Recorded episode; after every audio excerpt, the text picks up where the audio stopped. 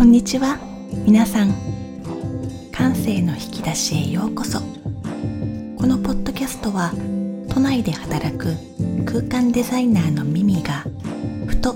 街中で見つけた些細な出来事。わあ綺麗だなーって思ったことなど言葉にまとめて記録しています。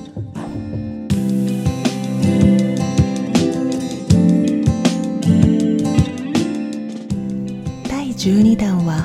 シャルロット・デュマ展銀座のエルメスギャラリーにて来月29日まで開催中のベゾワールシャルロット・デュマ展に行った時のこと。彼女はオランダを代表する女性写真家でこれまで20年間にわたって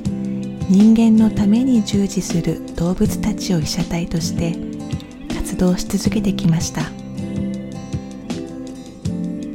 そこに展示されているのは近年の映像作品3点を中心に動物。ここでは馬と人間の関わり合いを再考する写真作品が展示されています。今にも眠りに落ちそうな馬の瞬間を捉えた映像作品。沖縄に暮らすゆずという少女とうららという馬のまるで兄弟のように暮らすドキュメンタリー作品など新型コロナウイルスが世界中に広がり皆見えないものに対してのセンサーに敏感になった今だからこそ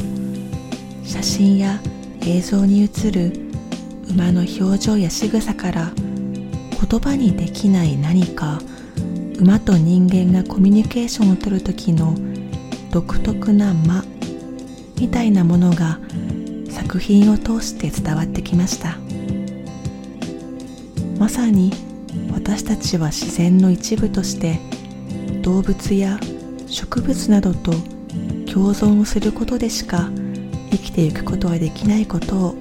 暗示しています。柔らかな光が降り注ぐこちらのギャラリーは建築家